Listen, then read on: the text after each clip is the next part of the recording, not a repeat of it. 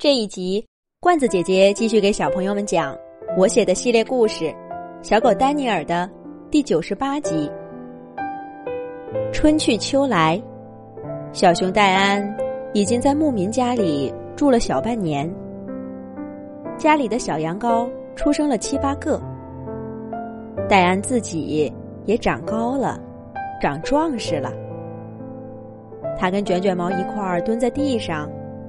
能把卷卷毛的影子都遮住，两只前爪抬起来，能轻轻松松的搭在母牛细尾巴的后背上。戴安早就不喝牛奶了，他吃果子，吃肉，吃毡帽爷爷和朵朵拿给他的一切。他还成了卷卷毛最得力的助手。要不是他在，卷卷毛。可看不住顽皮的小羊羔，卷卷毛上了些年纪，不比年轻的时候精神好。盛夏时分，他总是趴在树荫处，伸着舌头，满意的看着他亲自选定的接班人。小熊戴安总是跟着羊群的脚步，他提醒那些不小心走快了的停下脚步。又帮那些掉队的跟上大伙儿。戴安的样子像极了卷卷毛刚刚接手这份工作的时候。谁说牧羊的只能是狗？卷卷毛可没那么迂腐。他喜欢这只小熊，什么都愿意教他，什么好玩的都不会忘记他。戴安，别管那些羊。让他们去栅栏里就好了，咱们玩个好玩的去。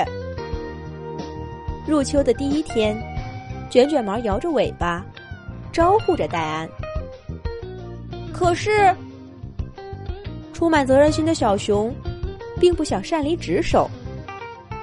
哎呀，没什么可是，你看，要去的还不光是我们呢。戴安顺着卷卷毛指的方向一看，可不是嘛！毡帽爷爷和朵朵都准备好了，一个拿着网编的篓子，一个端着小桶，正在等他们呢。这是要去哪儿呢？戴安走在一条陌生的路上，好奇的问卷卷毛。卷卷毛眼睛眨巴眨巴。神秘的说：“到了，你就知道了。”卷卷毛今天格外高兴，连三花猫黑脑门儿大摇大摆的跟在他身后，都丝毫不介意。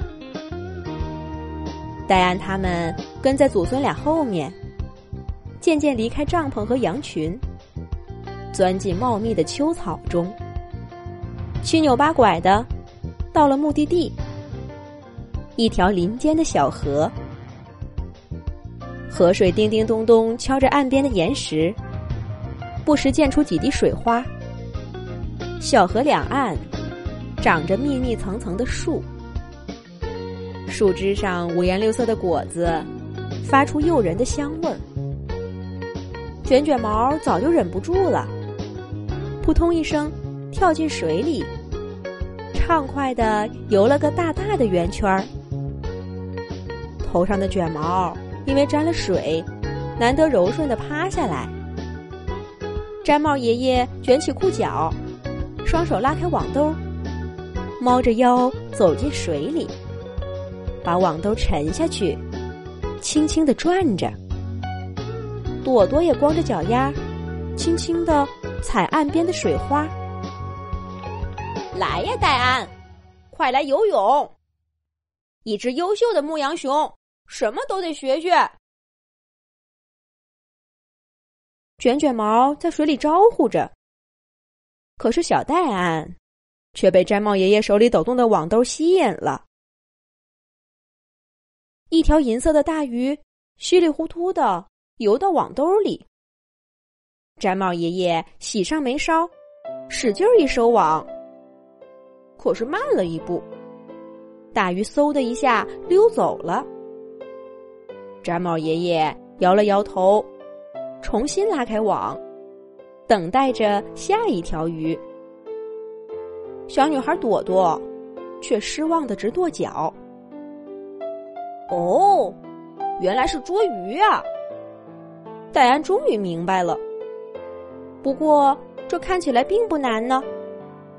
水里的鱼那么多，别说是用网，就是用爪爪也能抓住呀。戴安学着毡帽爷爷的样子，俯身走进水里，目不转睛的盯着游来游去的鱼。一条黑色的鱼摇着尾巴朝戴安游过来。很好，近些，再近些。啪的一下，戴安的爪爪。把水面拍得啪啪直响。他摸到一条光滑的鱼尾巴，可那条鱼却游走了。戴安又试了两次，却都两爪空空。戴安，算了吧，除了毡帽爷爷，谁也抓不住这些狡猾的家伙。快来跟我玩吧！卷卷毛笑嘻嘻的来拉戴安，三花猫也在树顶嚷嚷着：“喵，快出来吧，水里危险！”可戴安根本就不听。激荡的水花和游来游去的鱼，激起了他的斗志。他感觉什么东西在自己身体里被唤醒了。戴安想捉住一条鱼。他并不饿，出来之前他们吃的饱饱的。可不知道为什么，他就是想捉住一条鱼。戴安继续学着毡帽爷爷的样子，在水里猫着腰，看着那些鱼，耐心的摸索着捉鱼的技巧。终于，在连续五次失败以后，小戴安。成功的把一条银尾鱼拎出水面，丢进了朵朵的小桶里。那一刻，戴安感觉他自豪极了。不是因为朵朵的欢呼，也不是因为卷卷毛的惊叹，戴安只是觉得前所未有的快乐。那是牧羊、玩耍，甚至吃好吃的，都比不了的快乐。接下来又会发生些什么呢？下一集讲。